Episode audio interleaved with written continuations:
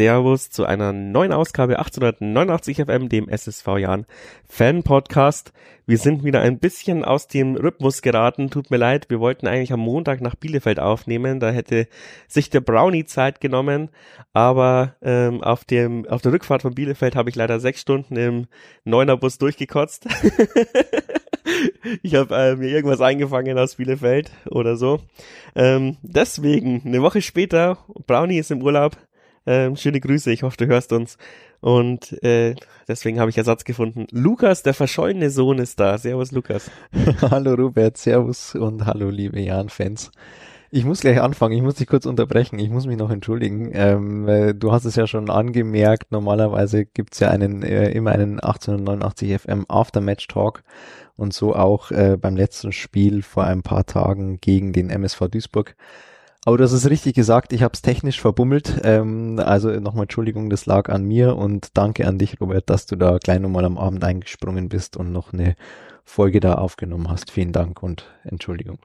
Ja, kein Problem. Und wie ist das Leben so gelaufen, seitdem du die letzte Folge, weiß ich nicht, ähm, 2021 oder so da warst? Boah, ja. Ähm, aus Jansicht, glaube ich, hat sich viel getan, oder?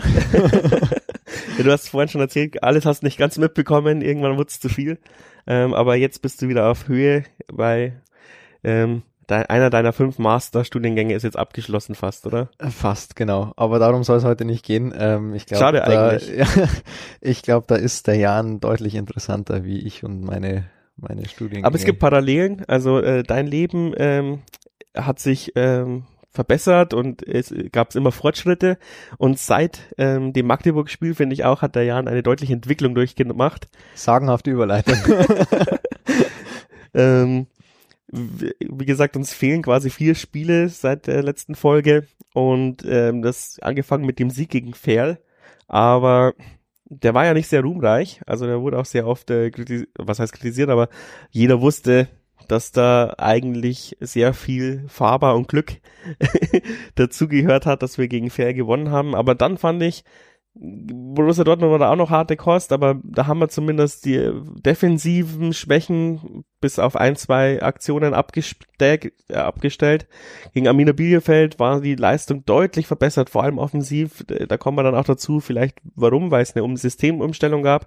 Und dann endlich dieser erlösende Heimsieg, ich habe den Scherz gemacht, äh, der letzte Heimsieg seit 1998, aber so lange ist es nicht her, Paderborn war es, glaube ich. 18. März, glaube ich, oder? Was ich im Kopf habe. Äh, 18. März. Hast du dir gemerkt, was der Christian Sauer da dann am Ende durchgesagt hat? Ich glaube, es war 18. März.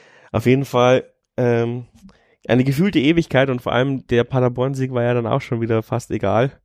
Äh, unterm Strich, ähm, ja, und der hat uns jetzt dann auf Platz drei katapultiert. Ich glaube, wenn du nicht gewonnen hättest, wärst du irgendwo Platz elf rum gewesen und unentschieden wäre so Platz zehn oder acht. Ähm, es ist halt auch erst der fünfte Spieltag, aber geil fühlt sich schon an, dass wir auf Platz drei sind, oder? Es ist schön, ja. Also ich habe ähm, tatsächlich so vor dem äh, Duisburg-Spiel einfach nochmal so für mich Revue passieren lassen und konnte eigentlich die Saison bis dahin noch gar nicht so richtig einordnen ähm, und habe das so ein bisschen auf das Duisburg-Spiel gesetzt. Ähm, hab natürlich gehofft, dass es kein Unentschieden wird, weil sonst wäre die ähm, super wieder da sitzen und keine Ahnung, was ja, wir sagen. Ja, sonst äh, wäre dann am Ende das Fazit doch ein bisschen ähm, schwieriger ausgefallen. Ähm, so haben sie es uns Gott sei Dank leicht gemacht und positiv leicht gemacht. Ähm, das war wirklich ein, ein tolles Spiel. Ähm, muss man aber auch dazu sagen, dass Duisburg sicherlich ähm, noch nicht da war, wo sie vielleicht sich selber sehen. Also es war auf jeden Fall ein schlagbarer Gegner, haben wir dann ja auch geschlagen. Und insofern kann man sicherlich sagen, dass der Saisonstart geglückt ist. Ähm, ungeschlagen immer noch. Also Jan, Herz, was willst du mehr sozusagen? Ja, also ich war auch sehr euphorisch nach dem Duisburg-Sieg. Ähm, ungewöhnlicherweise, weil meistens bin ich ja dann trotzdem jemand, der dann eher das Haar in der Suppe sucht. Ähm, aber ja, für mich hat, hat das eben, also das Signal eben, was ich vorher gesagt habe, dass man wirklich sieht, dass da Fortschritte gemacht werden und dass da auch auf Sachen eingegangen wird, ähm, ja, die die, die Fehler korrigiert werden. Also zum Beispiel im Duisburg-Spiel hat mich in der ersten Halbzeit total genervt, dass jede Flanke auf die, äh, jede Flanke auf den langen Pfosten ging, äh, jeder Freistoß ging auf den langen Pfosten, der war nie besetzt. Und in der zweiten Halbzeit, vor allem natürlich auch durch die Einwechslungen, ähm, hat man die Box besser besetzt, hat auch mal ähm, versucht, einen Fernschuss zu machen.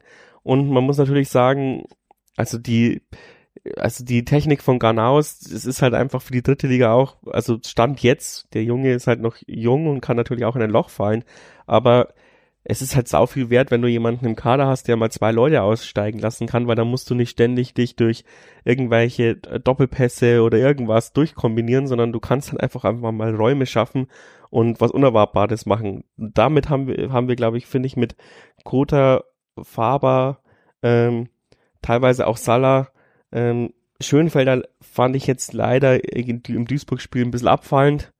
Ähm, für das, was er drauf hat, aber dafür hat er es zumindest fair gezeigt, zum Beispiel, oder auch in Bielefeld fand ich ihn ganz gut.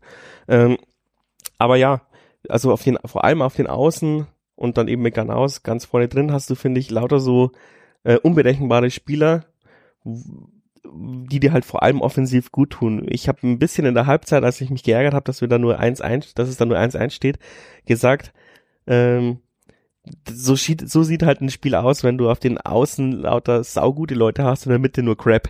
Das ist natürlich unfassbar polemisch von mir gewesen, weil so schlimm ist es dann auch nicht. Nee, so aber nicht. die Mitte fällt schon ein bisschen ab zur Zeit im Gegensatz zu den Außen, aber weil die Außen halt so gut ist und nicht unbedingt, weil die Mitte so unterdurchschnittliche Drittliganiveau hatte. Also Bulic und Geipel hätten, haben jetzt schon auch gehobenes äh, Drittliganiveau, auch wenn es Holzhacker sind. Ähm, ja, aber die brauchst du wahrscheinlich auch genau. in dieser Liga. Wer mir ein bisschen Sorgen bereitet in den letzten Spieltagen ist, oder seit der Anfang der Saison ist immer noch Feed, finde ich. Der hat eigentlich das Potenzial, die dritte Liga zu zerstören. Hat jetzt schon 400-prozentige ver vergeben, wenn ich das jetzt richtig äh, gezählt habe. Und er tut sich halt irgendwie mit dem Tempo noch schwer, verschleppt sehr oft den Ball. Also das wäre mein Haar in der Suppe. Wie ist so dein Fazit? Boah, du hast ganz viel gesagt, ähm, ganz viel, ganz viel Richtiges. Also erstmal finde ich schön, dass wir ähm, auf den Außen wieder so äh, stark besetzt sind. Ähm, Natürlich darf jetzt dieser, dieser 2 zu 1 Sieg gegen Duisburg nicht alles jetzt ähm, positiv überstrahlen, aber es ist schön, dass wir wirklich auf, auf, auf beiden Seiten da Qualität haben. Im Gegensatz zu Duisburg, die sind eigentlich, wenn man ehrlich ist, vor allem über die linke Seite gekommen. Gut, äh, um es gleich wieder zu widersprechen, äh, das 1 zu 1 äh, über die rechte Seite, Flankenball an zweiten Pfosten. Ähm, aber da hat man schon gemerkt, hey, da ist, da ist wirklich Qualität da und äh, die Jungs, die, die spielen jetzt seit erst, ich weiß nicht wie lang, acht, zehn Wochen zusammen. Ähm, also lass die noch mal drei, vier, fünf äh, Spieltage zusammenwachsen. Also gerade dieses Duisburg-Spiel hat, hat mir persönlich gezeigt, hey, ähm, da ist schon Potenzial da und Qualität da und ähm, wenn das noch zusammenwächst und es wird zusammenwachsen, auch dafür haben wir einen erfahrenen Trainer und ein Trainerteam, ähm, dann wird es meiner Meinung nach wirklich gut werden. Wo es dann am Ende ähm, äh, hingehen wird, das sei mal dahingestellt, aber so haben wir äh, mit den unteren Tabellenregionen auf jeden Fall nichts zu tun. Um noch ein bisschen personell drauf einzugehen, ähm, sehe ich tatsächlich relativ ähnlich wie du. Ähm, wer mir persönlich aufgefallen ist, der einen richtigen Sprung jetzt von Spiel zu Spiel gemacht hat, ist ähm, in der Innenverteidigung Ballas ähm, der gerade am Anfang doch vielleicht auch äh, gerade Stichwort Magdeburg-Spiel und Unterhaching-Spiel so ein bisschen ja kritisiert wurde. Vor allem von mir. Äh, unter anderem, ähm, vielleicht auch zu Recht, ähm, war er da auch an dem ein oder anderen Gegentor sicherlich beteiligt. Ähm, der war in, in oder im Duisburg-Spiel äh, eine Bank, brauchen wir gar nicht reden, der hat das weggeköpft und da hinten ähm, für Ordnung und Ruhe gesorgt. Das war phänomenal. Genauso auch Bräuning, der vielleicht noch im Spiel gegen ähm, Bielefeld noch so die ein oder andere Schwäche hat. Alles ganz normal, früh in der Saison, neues Team, also überhaupt kein Vorwurf. Ähm, Feed, ähm, vielleicht da mal kurz drauf einzugehen, ja, hat jetzt ähm, einige größere Chancen am Fuß gehabt, die er ähm, ja vielleicht hätte machen können, machen sollen, Schrägstrich müssen. Ähm, ich hoffe, dass er das einfach abschütteln kann, dass er sich da trotzdem das Positive rauszieht, weil er bringt sich ja auch in die Situationen, das muss man ja auch erstmal sehen. Also ähm, der steht ja nicht nur einfach da und ihm fällt der Ball an die Füße, sondern er tut ja auch was dafür, um überhaupt in diese Torabschlüsse zu kommen. Ähm, ich hoffe, dass er sich da einfach, ähm, ja, dass er da einfach dran bleibt und dann, äh, dass der Knoten da sozusagen platzt. Ähm, auf wen ich gerne noch eingehen würde, ähm, ist vorne in der Sturmspitze Hut, ähm, der immer bemüht ist, der immer anrennt, der wirklich auch äh, die Wege macht, ähm, aber aus meiner Sicht im Moment einfach noch nicht so das Glück hat. Also er erarbeitet sich und er arbeitet sich, aber ähm, kommt zumindest in diesen ersten Spielen noch nicht so vielleicht in, in Gang oder in Tritt, wie er sich das auch selber wünschen würde. Ähm, da habe ich mir heute im, im, bevor diesem Podcast einfach mal überlegt, vielleicht würde es Sinn machen, eine Doppelspitze, ähm, Hut, Ganaus beispielsweise. Ähm, vielleicht wäre ihm da auch ein bisschen mehr geholfen. Vielleicht wäre es auch eine taktische Veränderung, wo wir nochmal ein bisschen Variabilität reinbekommen. Aber die Überlegung hast du, glaube ich, nicht alleine gemacht. Also ich glaube, das ist das meistdiskutierste Thema in den Foren. Also okay, ja, ich habe nicht reingeschaut, aber okay. sehr gut. Wenn, dann ja. ist das ja eine gute Überleitung. Genau, also alle fordern jetzt Doppelspitze ähm, Hotman und Ganaus. Mhm. Ähm, die Frage ist halt, also ich würde es auch unfair finden, wenn man jetzt das Hut rausrotiert, ohne dass man ihm auch mal die Chance gibt, mit einer Doppelspitze zu spielen, weil der, ja, ja, der Junge genau. kommt zu uns und sein Antrittsinterview ist, ja, ich bin eigentlich schlecht alleine vorne drin. Ich brauche immer einen zweiten und dann lässt man ihn fünf, sechs Spieltage immer alleine vorne verhungern. Ähm, und dann, man hat es ja offensichtlich gesehen, also der, die Wechsel bei dem Duisburg-Spiel haben uns ja offensiv absolut ähm, noch eine Schippe drauflegen lassen. Und äh, also, also Hottmann und Ganaus haben super harmoniert. Ähm, ist natürlich jetzt bitter für Hut, aber vielleicht könnte Hut und Ganaus auch äh, so harmonieren. Allerdings sagen halt viele, was ich auch so sehe, ähm, dass halt der Hotman den, eher den Körper hat für diesen, ähm, äh, ja, wie, wie nennt man es? Ähm, für diese bulligen Abwehr, Drittliga-Abwehrspieler, meinst du? Ja, also der Vorstopper halt quasi. Ähm, der den Ball dann festmacht verstehe, verstehe. und auf weiterleiten kann, weiterleiten, äh, kann. Und das hat man bei Hut halt jetzt noch nicht so gesehen. Ja, Hut ist ein Kämpfer von dem Herrn, aber ich habe jetzt auch nicht großartig gesehen, dass er den Ball festmachen kann oder sowas. Ähm ich glaube, da tut er sich auch schwer, ähm, weil einfach vielleicht auch aufgrund der Körpergröße schon, also meistens sind ja die Innenverteidiger auch nicht die kleinstgewachsenen. Ähm, ja, also ich glaube, ihm muss man da ein bisschen helfen, nicht weil er nicht will oder nicht kann. Also wie, wie du schon sagst, der reibt sich da auf, der läuft da und macht da seine Meter, aber er ist ähm, ein bisschen verloren. Ähm, ob man dann vielleicht die Doppelspitze diskutieren kann, äh, aus den drei genannten eben, das lasse ich jetzt mal dahingestellt, wer, wie, mit wem und vielleicht auch nicht. Ähm, aber da sehe ich persönlich als laienhafter Fußballtrainer noch äh, Anpassungsbedarf. Ja, ich glaube, also Joe Enox wird es auch gesehen haben. Ähm, es wurde zwar nicht gefragt in der Pressekonferenz, aber danach gab es wohl, ähm, ja, danach gibt's ja immer diesen, diesen Talk noch, äh, wo mhm. die Pressevertreter um den Trainer rumstehen. Und da hat er es wohl so ein bisschen angedeutet, dass wenn Ganaus und, und Hottmann fit sind, dass die Doppelspitze schon die präferierte äh, Aufstellung ist, je nach Gegner natürlich. Ähm, vor allem, was mich halt, also was bei uns so ein bisschen auffällig ist, finde ich, dass wir die Leute halt nicht verheizen. Also in anderen Vereinen würde ich jetzt mal sagen, hätte Ganaus früh, spätestens gegen Arminia Bielefeld wieder in der Startelf gestanden und wäre halt einfach fit gespritzt worden. Und wir bauen die Leute schon echt langsam auf. Ich hoffe, das rentiert sich auch so, dass er dann später nicht irgendwie schwere Verletzungen bekommt. Weil wenn er jetzt dann gegen Ingolstadt oder so einen Kreuzbandriss kommt, äh, bekommt, dann kotze ich im Kreis. ähm, ja, aber wir alle natürlich. Ähm, aber das ist so ein bisschen auffällig, also dass, dass wir wirklich so langsam die Leute heranführen, weil ich meine, in Anführungsstrichen, es war halt nur ein Pferdekuss, der halt ein bisschen Blut in den Oberschenkel reinpunkt. Mein Gott, zieht es halt raus und, und schmeißt den Jungen wieder drauf. Ähm, keine Ahnung, zehn Minuten länger in Bielefeld, äh, dann wäre der auch, äh, hätte man da vielleicht auch gewinnen können, ja, also so, so blöd gesagt.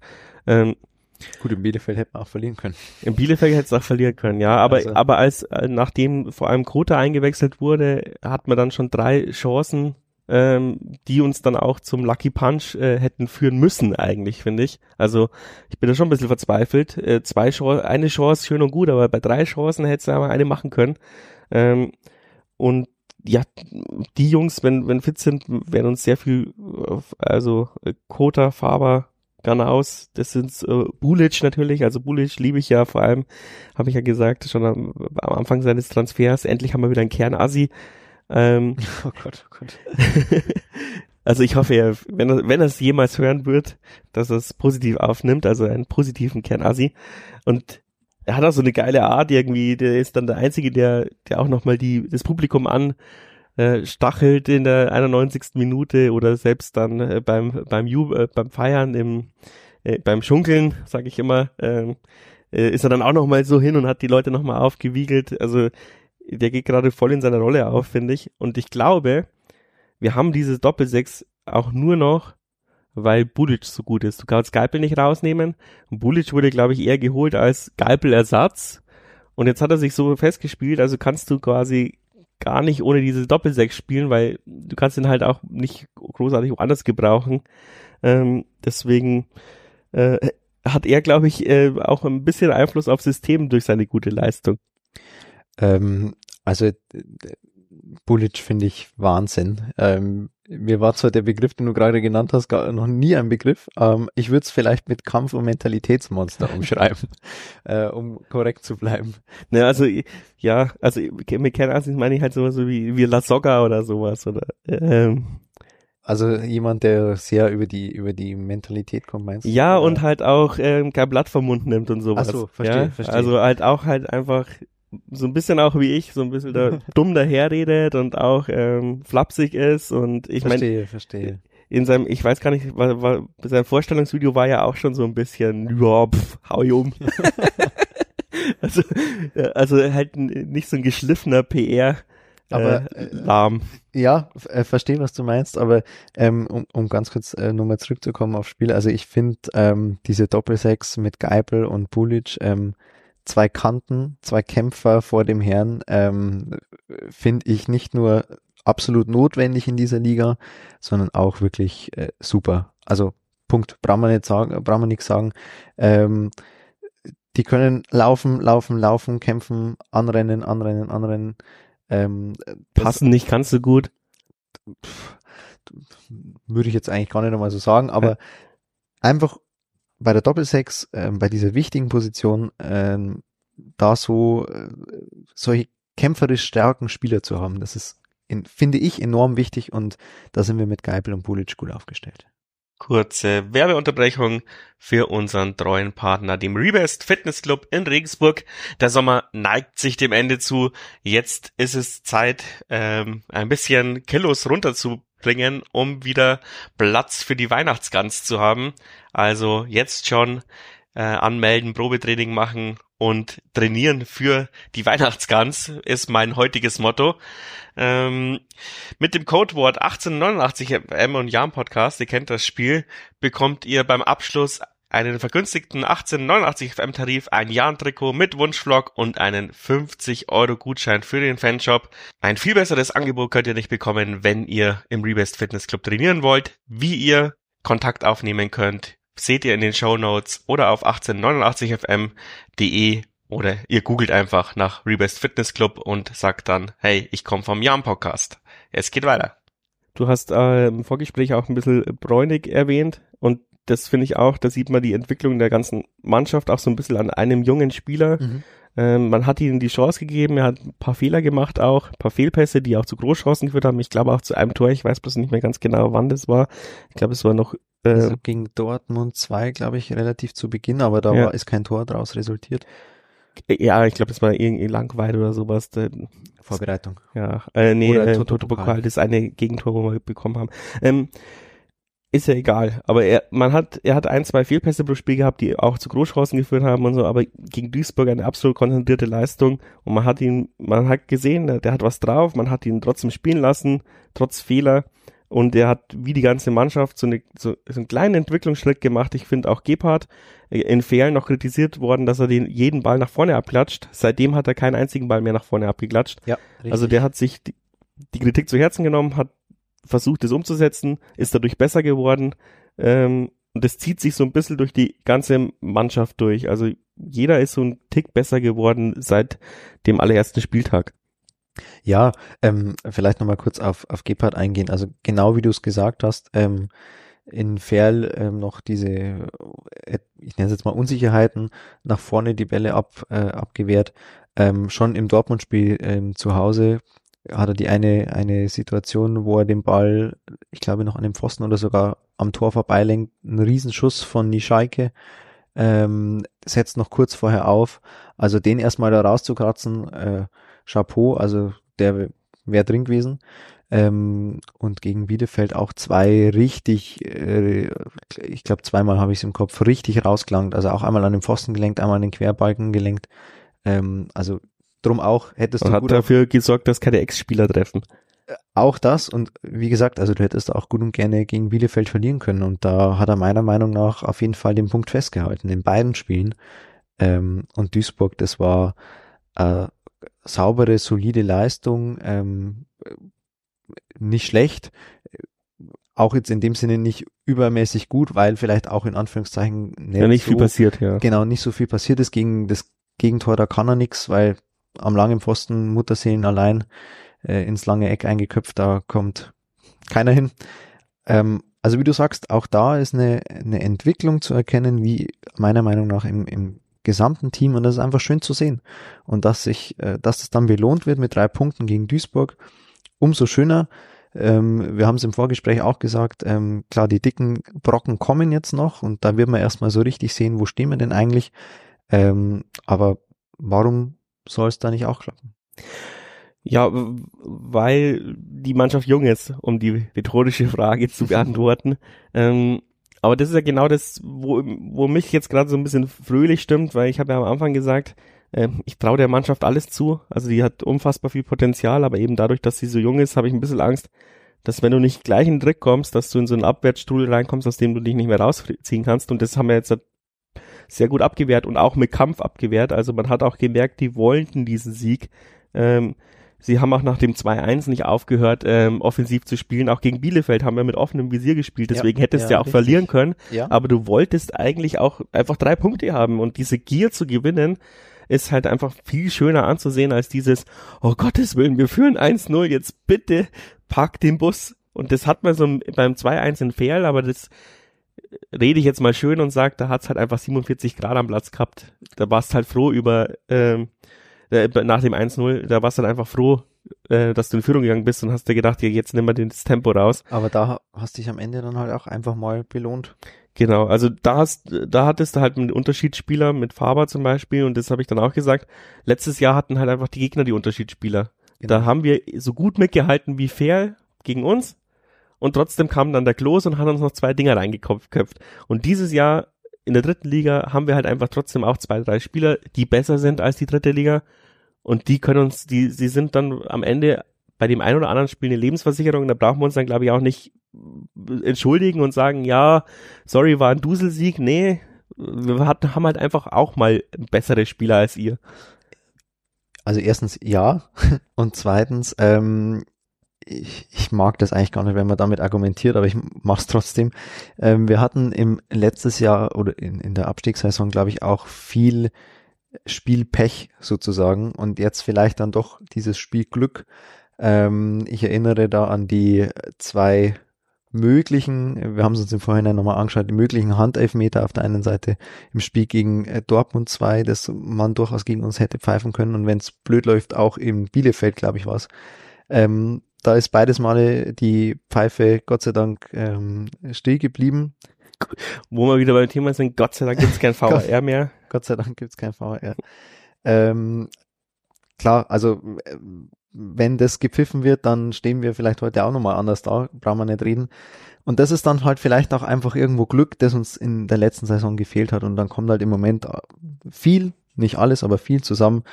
Und darum äh, stehen wir im Moment ganz gut da. Andererseits redet man jetzt echt viel schön, bloß weil wir gegen Duisburg gewonnen haben. Ja, ich Wenn dachte wir- mir auch schon die Wenn wir, ganze wenn, wir, Zeit tatsächlich. wie- wenn wir gegen Duisburg unentschieden gespielt hätten, hätte ich nämlich zum Beispiel das, den Punkt angebracht, unser Kader ist zu klein. Und ähm, Ja, dann wär's so ein unentschieden Könige, so ein Mauer Saisonstart gewesen irgendwie. Gell? ja, es wäre es wär echt äh, komisch gewesen. Man hätte dann vielleicht jetzt noch schauen können, wenn es ein ungerechtes Unentschieden wäre, wenn du eigentlich gewinnen hättest müssen, hätte man auch so argumentieren können. Aber mh, ich finde es zum Beispiel jetzt schon voll wild, dass wir unser ähm, Konzept so über den Haufen geworfen haben, unsere Vier Viererkettenkonzept, bloß weil du halt irgendwie Faber und Salah unterbringen möchtest. Weil jetzt ist ja Brian Hein quasi rausrotiert worden, damit Salah auf die linke Seite kommt und Faber auf der rechten Seite Außenverteidiger spielen kann. Ähm, obwohl du ja eigentlich so ein bisschen den Plan hattest, vor allem auch in der Kaderplanung, also Bayer Lorz hat gesagt, Salah und Faber teilen sich den Rechtsverteidigerplatz. Kannst du natürlich nicht machen. Deswegen musstest du jetzt ein bisschen basteln. Und jetzt spielt aber ein, ein falscher Fuß auf der Linksverteidigerposition, wo ich, wo ich dann sag, ja, keine Ahnung. Also, da hätte ich schon gern trotzdem den gelernten Linksverteidiger. Ähm, dass Salah natürlich für die dritte Liga auch mit seinem rechten Fuß auf der linken Seite alles zerstört, äh, ist eine andere Sache. Aber es war nicht die Kaderplanung, es war nicht die Idee. Das hat man sich jetzt einfach nur so hingebastelt, weil es nicht mehr anders ging. Und es funktioniert fantastisch. Also ich will es nicht kritisieren, aber Nein. hätten wir unentschieden gespielt, wäre das so ein Ansatzpunkt gewesen. Ähm, ja, verstehe, was du meinst, aber ich finde es eigentlich positiv. Ähm, klar, in dem Falle ähm, Pechvogel ist jetzt Brian Hein, der da rausrotiert worden ist, wie du schon sagst. Ähm, aber einfach auch den, den Mut zu haben, zu sagen, hey, okay, wir haben uns zwar Taktik XY, Aufstellung XY vorgenommen, aber probieren wir es so und hey, das funktioniert. Ähm, finde ich klasse, finde ich ja einfach äh, eine tolle ähm, eine tolle Haltung der, des Trainerteams. Ähm, ohne natürlich zu wissen, was die besprechen und äh, was sie sich für Gedanken machen, kann ich ja nur interpretieren. Scheiße, noch keine Aufstellung. Was machen wir denn jetzt? Stell doch mal Salah auf links. So ist es nicht. Ähm, aber ich kann es natürlich, ich weiß es natürlich nicht, ich kann es nur äh, mutmaßen oder interpretieren. Ähm, aber das ist, wenn es funktioniert, und gegen Duisburg hat es funktioniert, ähm, fand ich beide Außen, sowohl Faber als auch Salah, super. Ähm, warum nicht? Warum nicht? widerlegt ja auch so ein bisschen die äh, we- deutschlandweite Drittliga-Meinung, dass Joe Ennox äh, zu eindimensional ist, um Offensivfußball spielen zu lassen. Aktuell äh, widerlegt es das, ja, definitiv. Also will, würde ich so sagen, ja. Ähm, dass er allerdings Defensive kann, glaube ich, brauchen wir nicht reden. Ähm, glaube ich, stehen ja defensiv gut da. Jetzt immer besser. Ähm, und auch die Offensive mausert sich. Ja, also ich glaube, er, er, er kann beides. Ähm, und ich habe es ja auch schon wieder im Vorgespräch gesagt. Ähm, ich bin äh, froh, dass wir ihn haben ähm, weil ich finde, er ist ähm, ein ein guter Trainer, auch so, was ich mitbekomme, menschlich total geerdet, bodenständig. Ähm, ja, und es macht einfach Spaß, ihm zuzuschauen, wie er, wie er coacht und wie, ja, die, die Mannschaft mit ihm aktuell besser wird. Und es ist einfach schön zu sehen. Wir haben ja so ein bisschen ein, ein, ein komisches Trainerteam, weil unser Sportdirektor ja auch so ein bisschen dabei ist. Äh, wie hältst du, also wie findest du das, dass äh, Bayer Lorzer so präsent ist, auch am Spieltag? Also er geht auch auf die West und klatscht äh, und wirklich frenetisch Also so habe ich die Rentner dann noch nie erlebt. Hier kriegt er den Applaus zurück. Ähm, er stachelt nochmal alle an. Ähm, findest du es positiv oder sagst du äh, eigentlich komisch für einen Sportdirektor? Ähm, ich habe da eine ganz klare Meinung dazu. Ähm, ich find's Weltklasse. Ich find's super. Ich glaube auch, ich habe es mir tatsächlich die gleichen Gedanken äh, schon öfter gemacht und jetzt halt auch ähm, beim Spiel gegen Duisburg, als ich äh, kommentieren durfte. Ähm, ich glaube, da ist einfach immer noch so dieser Trainer in ihm und er klar, er kennt diesen Platz, er hat ja lange genug genau in dieser Coaching-Zone gestanden ähm, und ich find's, ich find's einfach gut, weil ähm, Bayer Lorzer auf der einen Seite gerade natürlich in der dritten Liga, aber hat er doch schon, ist er doch schon viel rumgekommen und hat ja auch einiges erreicht.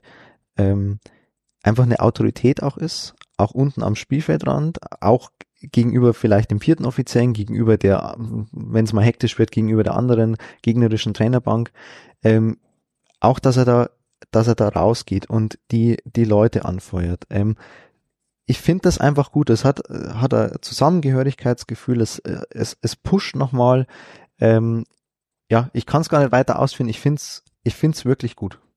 Sehr gut sogar. Warst du damals äh, im Praktikum, als Bayer Lorzer Trainer war? Nur, nur so als Objektivitätsgründen. Nein, nein, nein, nein, nein. Ich war ähm, im Praktikum damals zur, ähm, zur Regionalliga-Zeit. Da war noch Christian Brandt da und dann kam ähm, Heiko Herrlich und dann ging's ähm, eben zum Turmfunk. Ähm, ah, okay. Also du bist äh, du bist also nicht hab, infiziert, äh, also. Nein, nein, nein, nein. Ja, das, das nicht, das nicht. Aber ich äh, auch dann würde ich sagen, ich find's wirklich, ich find's Ich bin halt super. gespannt, äh, wie die West reagiert, wenn wir mal drei Spiele verlieren, ob sie ihnen dann auch noch zu jubeln. Da, weil ich meine, es, ja, ich kann mich noch an einige Wortgefechte äh, zwischen Bayer Lorzer und der Westtribüne äh, erinnern. Das ich war, weiß, was du meinst, ja. War, ja, war ja. teilweise sehr spaßig. Also ich finde es immer noch ein bisschen befremdlich, aber ich habe jetzt am Duisburg-Spiel auch sehr oft auf die Trainerbank geschaut mhm. und ähm, ich finde, mein Gott, er, er coacht halt so mit wie ein Auswechselspieler. Und ich habe jetzt nicht den Eindruck, dass sich ähm, Joe Ennox davon großartig beeindrucken lässt.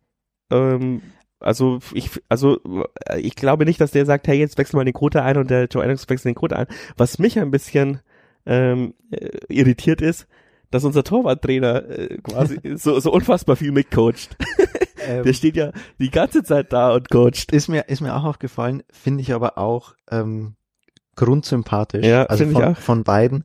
Ähm, und ich, äh, also das ist mit Sicherheit auch vorher schon abgesprochen worden, intern. Und ich, naja, wenn du als Team gut zusammenarbeitest, äh, dann funktioniert es sowieso genau. immer. Ja. Also erstens das und zweitens, ähm, also da bin ich mir sicher, äh, ohne es zu wissen, aber ich bin mir wirklich sicher, dass, dass das vorher abgesprochen wurde und ähm, da gibt's äh, mit Sicherheit auch keine, ähm, wie soll ich sagen, in Anführungszeichen Rivalität, mir fällt jetzt nicht das richtige Wort ein. Also, Kompetenzgerangel.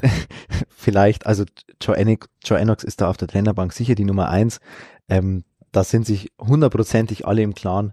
Ich finde das einfach schön, dass. Oder ähm, sie stellen den Schauner da einfach hin, weil der einen allen Angst macht, ist mit seinem breiten Kreuz. Ja, der ist ja auch eine, äh, eine Kante sozusagen. Ein Stiermensch. Also ich, ich finde das super, ich finde das ähm, toll, dass man das, dass man das so, so lebt und so zeigt. Das ist ja auch, äh, ja, brauchen wir, nicht, brauchen wir nicht reden, ein Motivationsgrund, auch wenn du da am Spielfeld äh, stehst und äh, deine Auswechselspieler und Trainer und Trainer, Trainer und was weiß ich, wer gehen da mit. Also es ist ja, ist ja wirklich toll. Ähm, und vielleicht noch ganz kurz zu der, äh, zu der ähm, Thematik Bayer Lorzer auf der Bank. Ähm, weil du gesagt hast, ja, ähm, wie wird's denn ausschauen, wenn wir vielleicht mal drei, vier Spiele verlieren? Ähm, auch da bin ich mir sicher, dass sich vor der Saison Gedanken gemacht wurde und ich finde, er geht damit den eigentlich ja schwereren Weg, weil theoretisch könnte sich Bayer Lorzer auch jedes Spiel auf die ähm, Tribüne in VIP-Bereich stellen und wenn es gut läuft, ja super, und wenn schlecht läuft, bin ich auch nicht da. Aber das macht er nicht. Ähm, und er geht dahin, klar, wenn es gut läuft, äh, und auch, aber wenn es schlecht läuft, bin ich mir zu 1000 Prozent sicher, dass er auch unten auf der Trainerbank sitzen wird. Und wenn da mal kritische Stimmen kommen, dann hält er die auch aus. Und er könnte sich sehr leichter machen, das will ich damit sagen. Ähm, und dass er das nicht macht, finde ich super. Und ähm, ja, also ich kann ich kann es nur wieder wieder unterstreichen. Ich weiß, ich wiederhole mich. Ja. Ich finde das toll. Ich Der Erfolg gibt denen ja gerade recht. Deswegen, wie gesagt, also ich fand, fand auch deinen deinen Einblick äh, gut. Noch eine Frage. Ähm, wir haben uns jetzt entschieden, keine Spieler mehr zu holen. Wir haben ja vielleicht alle so ein bisschen spekuliert, dass noch ein, zwei Leihspieler kommen, auch vor allem, was heißt für die Breite, aber ähm, wenn man sich Leihspieler holt, sollten die natürlich sofort weiterhelfen, vor allem wenn man sie so spät holt. Aber wir sind, haben halt ein relativ kleiner Kader, wir sind zum Glück aus dem DFB-Pokal rausgeflogen, so mit sehr viel Gänsefüßchen. Ähm, aber der Toto-Pokal ist ja noch da, also noch Doppelbelastung. Und ja, ähm, genau, so ist es ich hätte mich schon wohler gefühlt mit ein, zwei Spielern mehr, aber ich kann die Argumentation verstehen, dass halt jetzt vor allem halt auch die Jugend ähm, eine Chance bekommt. Ich fand's fantastisch. Was heißt fantastisch? Aber es hätte auch schief gehen können. Ähm, du wechselst zehn Minuten vor Schluss äh, in Graf ein, mhm. musst aber eigentlich die Führung gegen einen nicht unbedeutenden Gegner ja, verwalten. Richtig, richtig, richtig. Wenn, wenn da über den seine Seite der Angriff durchgeht und das Tor fällt, dann ist Joe schon am Arsch in der Pressekonferenz, ja. Also dann wird nur noch darüber gesprochen. Das ist, man kann nicht einschätzen oder, oder wertschätzen, wie mutig dieser Schritt ist, finde ja, ich. Ja. Ähm, Erstens das, zweitens. Also äh, du hast da noch zum Kader Ja, den ja, Schluss, genau. also dann hast du jetzt die Chance, die Jugend besser einzubinden, als wenn du jetzt noch zwei gestandene Profis geholt hättest. Also erstens ähm, wäre meine Gegenfrage, auf welchen Positionen hättest du dir Nachbesetzungen oder, oder zusätzliche Optionen gewünscht? Punkt eins. Und Punkt zwei, ganz kurz ergänze ich noch, ich glaube, wenn du jetzt in dieser dritten Liga nicht die Jugend einbindest, die du hast und die nicht schlecht ist, erstens, wann machst du es dann? Und zweitens muss man auch immer bedenken, was ist denn das für ein Signal an, den Ju an, an die zweite Mannschaft, an den Jugendbereich? Ja, also wenn nicht mal in dieser Situation jemand hochgezogen wird, jemand lernen darf, auch Fehler machen darf, klar, aber was ist das intern für, ein- für ein Signal? Also insofern, ich bin der Meinung, auf die Jugend setzen, wir haben da Leute, die sind definitiv gut, die müssen da in Anführungszeichen einfach reingeworfen werden und lernen, lernen, lernen. Ähm, und dann brauchen wir aus meiner Sicht, ich verstehe, was du, was du meinst, kann es auch zu einem gewissen Teil nachvollziehen, aber brauchen wir keine, keine Nachbesetzung oder zusätzlichen Optionen. Ja, also vor allem Linksverteidiger äh, hätte ich mir Mhm. gewünscht beim letzten Podcast, dass das jetzt mit Salah und Faber so gut funktioniert. Ähm, hätte ich so nicht erwartet, ganz ehrlich gesagt. Und bei ähm, Hottmann hatte ich halt starke Zweifel, die er jetzt mit dem Duisburg-Spiel ein bisschen ausgeräumt hat, aber vor in, in Bielefeld hat er die für mich noch auch noch nicht ausgeräumt gehabt, weil ähm, da hat er auch wieder so, ich glaube, so ein Laufduell verloren oder was gegen Dortmund. Ähm, aber gegen Bielefeld hat man schon gemerkt, was die Idee ist. Ähm, und da hat er unfassbar gut den Ball abgeschirmt und auch diesen guten Pass gespielt äh, zu Kanaus. Ähm, also man hat schon, also in Langweid wurde sehr viel gemunkelt, ähm, dem passt das Trikot nicht. Habe ich so gehört aus der Fanszene. Ähm, dann hat man sich geeinigt, ja gut, ein Kilo oder so ist zu viel. Und das hat er jetzt wahrscheinlich errunden und man merkt, glaube ich, auch, dass er wieder, äh, also dass er was kann. Und ähm, ja, deswegen kann ich die, äh, die verstehen von Bayer Lorzer, dass er sagt, äh, auf diese Jungs vertraue ich, ich sehe keinen, der krass abfällt. Ähm, deswegen hole ich da jetzt nicht irgendjemanden und verbaue ihnen dann den Weg. So hat er es ja auch gesagt. Ähm, weil wenn er jetzt jemanden holt, für egal welche Position, verbaust du dann den Weg für den Platz drei, der dann äh, nominell dort ist. Ähm, weil der wird dann nie wieder spielen, außer es verletzt sich jemand sehr schwer. Und ja, und ich glaube, dieser Spirit ist natürlich auch ein bisschen gambeln, ja, also ich meine, du, du bluffst als Sportdirektor auch, weil er wird natürlich auch wissen, die sind jung, das kann alles schief gehen, aber du stellst dich halt vorne hin, ich vertraue die äh, und dann kann der Bluff auch aufgehen, ja, also wenn ich beim Pokern schon zitter, wenn ich nur die zwei und die sieben sehe, dann kann ich schlecht bluffen, aber wenn ich, äh, wenn ich dann schon äh, reinbutter, als hätte ich die Asse auf der Hand, dann kann, äh, dann glaubt mir das auch alle, alle drumherum. So fühlt sich's gerade an und jeder glaubt gerade, da kann was Großes passieren und glaube versetzt Berge fünf Euro in den Sch ins Phrasenschwein. Ja, ähm, ich finde es einfach ein, ein sympathisches und ein ähm, absolut positives Signal der Mannschaft gegenüber. Einfach zu wissen, da ist ein Sportdirektor, der steht hinter uns, ähm, der vertraut uns. Finde ich gut. Punkt.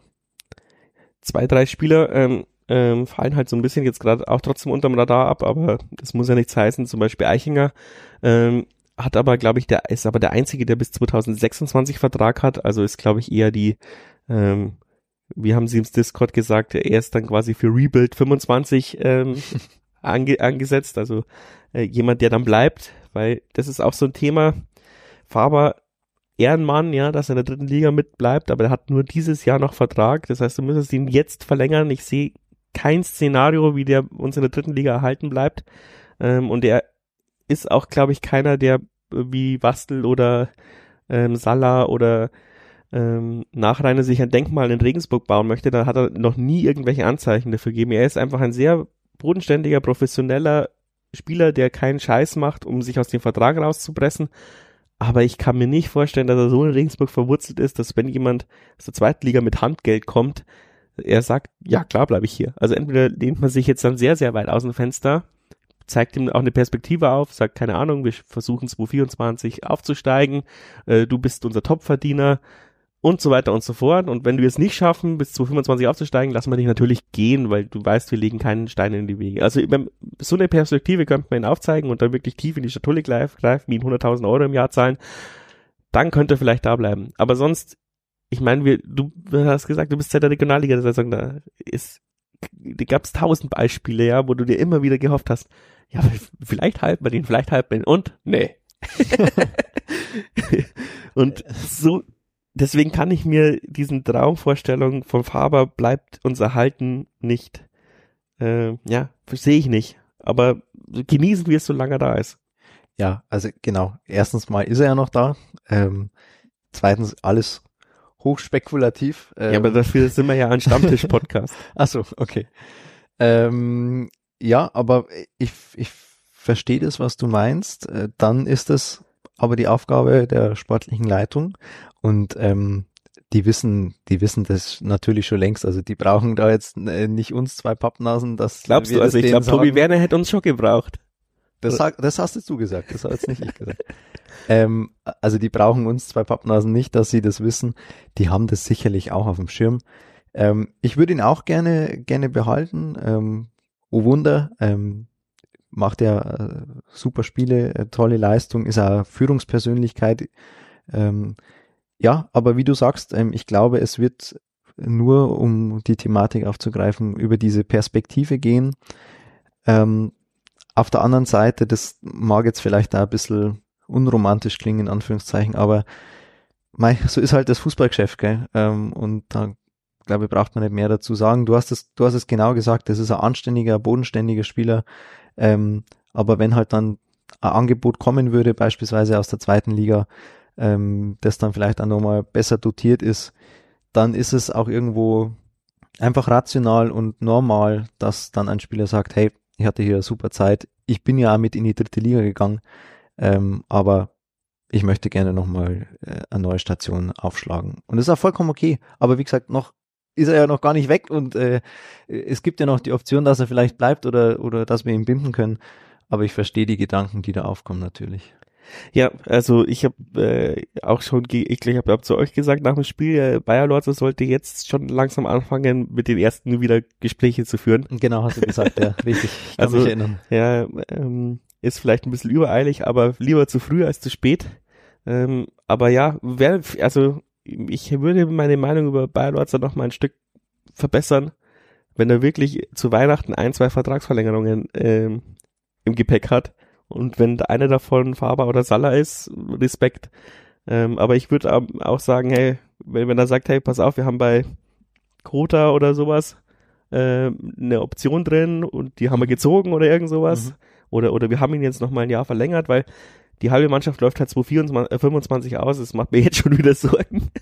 ich weiß, es ist ein bisschen zu früh, aber äh, ich verstehe. Ich bin ein sehr strategisch, äh, sehr zukunftsgerichteter Mensch. Ähm, ja, ähm, aber da bin ich nur über diese Eichinger Geschichte gekommen, weil der hat bis eben bis 2026 Vertrag, weil eben die Idee ist wahrscheinlich ihn nicht sofort dieses Jahr aufbauen zu müssen, sondern ja. langsam heranzuführen. Deswegen darf er auch auf der Bank hocken. Wen ich gern mal sehen würde, wäre Wurm, aber dafür ja. ist halt Bräunig ja. gerade zu gut. D dafür ist Bräunig gerade so gut, ja, das stimmt. Ähm, aber ja, gebe ich dir vollkommen recht, würde ich auch gerne mal im Jahr ein Profi-Trikot im heimischen Stadion sehen. Aber ich habe ihn ein bisschen beobachtet im Heimspiel und ich glaube, aber der hat auch seine Freunde, Freude beim Aufwärmen und so. Ich glaube, der genießt es auf jeden Fall und halt ist nicht böse, gerade dass er auf der Bank sitzt, obwohl natürlich jeder Profi gerne spielen möchte. Aber ähm, ich glaube, da ist der Team Spirit echt auch wirklich gut. Ähm, und was mich auch freut, eben, dass jetzt Gebhardt für die U21 nominiert ist und dann Weidinger ähm, selbst gegen Ingolstadt im Toto-Pokal ähm, seine Chance bekommt, ohne dass es große Diskussionen gibt. Ähm, so hätte man vielleicht sagen können, ja, warum? Aber er ist jetzt unser Toto-Pokal-Torhüter und ich würde behaupten, es wäre geil, wenn wir es beibehalten bis ins Finale. Ja, äh, finde ich super. Finde ich auch gut gelöst. Ähm, auch eigentlich eine, eine schöne Geschichte, gell, dass wir einen, äh, den U21-Keeper abgeben und einen neuen U21-Keeper holen. Also auch ja, solche Gesch Geschichten schreibt dann doch auch nur, auch wenn es nur eine kleine ist, die, die Jan-Fußball-Geschichte. Und die, und die wechseln sich jetzt vielleicht auch ab, weil der nominelle erste U21-Keeper ja verletzt ist. Genau, genau. Ähm, ja, also auch äh, gut gelöst. Hoffen wir natürlich, dass es im Toto-Pokal äh, Toto weit geht. Am Donnerstag steht es ja schon an, das äh, berühmt-berüchtigte Donau-Derby. Bin ich schon gespannt, ähm, wie es ausgeht. Ähm, aber ich bin da guter Dinge, um das auch noch hier schnell mit in den äh, Podcast reinzunehmen. Ja, ich, äh, man merkt so ein bisschen, Ingolstadt hat überhaupt gar keinen Bock auf dieses Spiel. Also die machen weder Werbung auf Social Media noch sonst irgendwas. Ähm, die, Dauer, die Dauerkarteninhaber können kostenlos rein. Also die haben, glaube ich, wirklich Panik, dass keiner dahin kommt und äh, sie völlig gegen unseren Block untergehen. Ähm, aber das ist eine, schon auch, auch eine krasse Bewertungsprobe, weil Ingolstadt ist ein gutes Team. Ähm, da, da musst du auch erstmal zeigen, dass du Bock auf so einen Rotz hast wie Toto-Pokal als unsere Mannschaft. Und das müssen sie dann erstmal beweisen. Und äh, das wird nicht im Vorbeigehen gewonnen. Nee, ganz sicher nicht. Also die, die Ingolstädter werden da einen Teufel tun und das abschenken. Alleine schon, weil es natürlich ein Derby ist. Ähm, und es geht ja auch um was. Also es ist ja dann für uns in Anführungszeichen vielleicht doch der leichteste. Ich, ich distanziere mich übrigens von dem Wort Derby, weil sonst kriege ich wieder Ärger im Discord. Okay, ist es kein Derby? Muss ich Na, jetzt die, tatsächlich nachfragen. Die, die Jan-Fans hassen es, wenn man es als Derby bezeichnet. Das darfst du nur ironisch, weil das einzige Derby ist natürlich Wackerburg Okay, okay, verstehe, verstehe. Und bloß weil wir da gleich in der Nähe wohnen, dann müsste ja auch das Spiel gegen Langweiten Derby sein. Derby muss ein richtiges Highlight oder so. Verstehe. Und außerdem ist es echte Donau-Derby gegen ein SSV Ulm. Stimmt auch, stimmt. Du hast vollkommen recht. Dann nennen wir es äh, Nach Nachbarschaftsduell. Hört sich zwar nicht toll an, aber gut. Mhm. Ähm, genau, ganz noch, äh, noch mal kurz auf den Toto-Pokal zu kommen. Ähm, es ist halt dann doch würde ich jetzt trotzdem sagen, der einfachere Weg in den DFB-Pokal. Ich glaube, da braucht man kein Hellseher sein. Ähm, und insofern geht's natürlich um was. Und ähm, 1000 Euro Siegprämie. Und 1000 Euro Siegprämie. Ja. Gut. Die nehmen wir natürlich auch gerne mit. Ähm, Der linke C vom Faber. vielleicht, vielleicht. Ähm, ja, also ich freue mich drauf. Ähm, das wird auch wenn es, äh, wie du schon gesagt hast, vielleicht jetzt nicht so publik ist oder so Werbung gemacht wird, ähm, glaube ich, wird das ein tolles Spiel und ähm, auch mit einem guten Ende für, für die Janef. Bist du in Ingolstadt? Du hast ja nicht ganz so gute Erfahrungen aus Ingolstadt. Ähm, ich kann noch nicht hundertprozentig zusagen. Ich würde, würde gerne hinfahren und ich glaube auch, dass es, dass es hinhaut. Ja, das möchte ich mir mir schon äh, anschauen. Hab da noch eine Rechnung offen.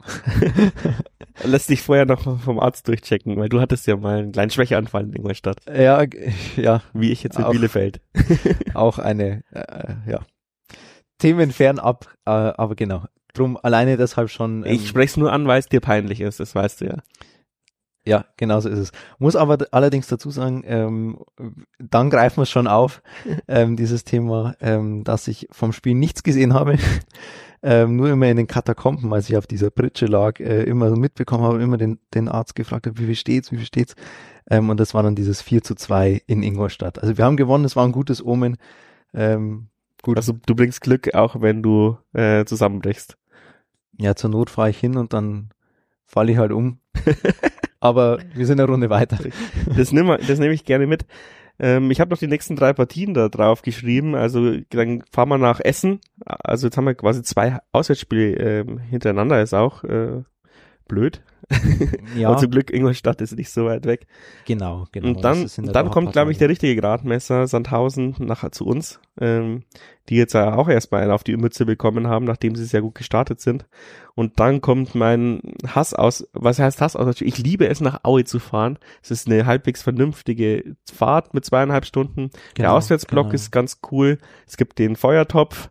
Ähm, Stimmt, den ominösen Feiertag. Ja, Von dem habe ich auch schon ganz viel gehört tatsächlich. Hab's aber leider noch nie nach, nach Aue geschafft. Aber irgendwie verlieren wir oder spielen immer unentschieden, wenn ich in Aue bin. Ähm, muss ich mir noch überlegen, ob ich das mitmache. Ist auch wieder ein Sonntag, 19.30 Uhr. Ähm, ja, wir mit unserem Fanclub haben eigentlich gesagt, Aue müssen wir unbedingt einen Bus machen, aber Sonntag 19.30 Uhr, da kann halt niemand irgendwie. Ja, ist eine schwierige Zeit, aber vielleicht finden sich ja doch ein paar. Ja, ein paar hartgesottene werden schon wieder hinfahren. Ähm, ja, also jetzt kommen langsam die Bewertungsproben. Also ich würde jetzt sagen, also nicht despektierlich sein wollen, aber gegen Essen kann man schon mal gewinnen, auch wenn es auswärts ist. Sandhausen kann ich es null einschätzen. Und Aue ist zurzeit auch wieder äh, nicht so schlecht, glaube ich. Die haben, glaube ich, das letzte Spiel sind gewonnen. Zweiter, glaube ich. Ja. Wir sind jetzt einen Platz vor uns, Fuck, ja. glaube ich, so wie ich das in, in der Tabelle noch im Kopf habe. Ich hätte sie mal ausdrucken sollen. Alles Ähm, gut. Also, wie du schon sagst, das sind ähm, die großen Brocken, die jetzt Da, wenn du jetzt fünf Punkte holst, bist gut, glaube ich. Und wenn du alles, was drüber ist, ähm, dreh mal durch.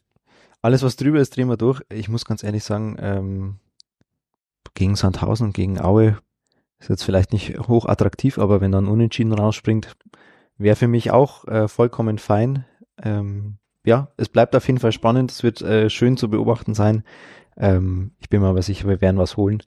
Ähm, und vielleicht noch ganz kurz, mir ist es nämlich gerade Weil aufgefallen. sonst fällt uns die Folge völlig auf die Füße, wenn wir jetzt vier Spiele verlieren. Sonst fällt uns die Folge erstens auf die Füße, ja, genau. Äh, mir ist tatsächlich noch aufgefallen, ähm, das, das Aue-Spiel, weil wir gerade über die Terminplanung äh, Planung geredet haben, ist ja der erste Zehnte. Am 3. Oktober ist ja der Tag der Deutschen Einheit. Also vielleicht haben die ein oder anderen einen Brückentag genommen am Montag. Vielleicht könnten es ein paar mehr werden. Ähm, oder die, die es noch nicht gemacht haben, vielleicht noch schnell Urlaub für den Jahren, Hashtag. Urlaub eintragen. ähm, Stimmt. dann könnte das vielleicht auch gut funktionieren. Ja. Wenn wir kurz vor dem Tag der deutschen Einheit Aue, Aue aus ihrem eigenen Stadion schießen, ist das doch ein super Zeichen für die Wiedervereinigung oder so. Das glaube ich, sieht Aue anders. Aber lassen wir jetzt mal mit der Jan-Fan-Brille so stehen. Lassen wir mal so stehen. Lukas, danke, dass du dir Zeit genommen hast. War sehr witzig. Sehr gerne, vielen Dank für die Einladung. Und ähm, ich hoffe, wir sehen uns wieder und hören uns wieder öfters jetzt, wo Studium dann langsam mal vorbei sein muss. So sage ich dir als väterlichen Rat. Schön, dass du es nochmal ansprechen musstest. Ja, genau so ist es. Also danke fürs Hören. Da haben wir die Ehre. So, jetzt leider kein Unterstützerdank, hab nicht die Zeit gefunden, ähm, alle Unterstützer und Unterstützerinnen vom letzten Mal ähm, rauszusuchen. Es waren auch nicht so viele wie sonst, aber es war ja jetzt auch ruhig. Ich hoffe, dass ich nächste Woche noch eine Sonderfolge aufnehmen kann, aber ich möchte mich nicht zu weit aus dem Fenster lehnen.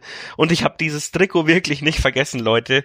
Äh, ich habe in zwei Wochen einen Praktikanten und hoffe, dass ich dann äh, wirklich mit der Auslosung endlich mal starten kann. Ich mir wächst vieles wieder über den Kopf, gerade auch wieder der Wahlkampf, aber ich möchte natürlich keine Politik im Podcast machen.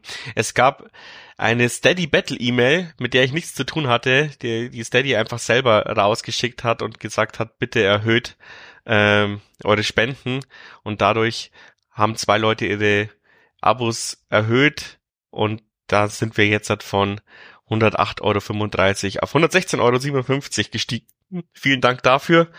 Und ja, wenn ihr den Podcast oder mich unterstützen wollt, in dem Sinne, vor allem auch für die Motivation für die anstehende Sonderfolge, dann, ja, überweist was, ein Kasten Bier oder sonst irgendwas, wie das geht, ähm, die PayPal-Adresse, Steady-Link und ganz klassisch über Banküberweisung äh, ist das möglich. Auf 1889 FM slash Unterstützung oder halt auf der Homepage einfach auf Unterstützen klicken oder in den Shownotes nachschauen. Ihr habt es bisher immer gefunden, ihr findet es jetzt auch an die bisherigen Spender. Ein fettes Merci und beim nächsten Mal wird es hoffentlich auch wieder namentliche Erwähnungen geben. Habe die Erde.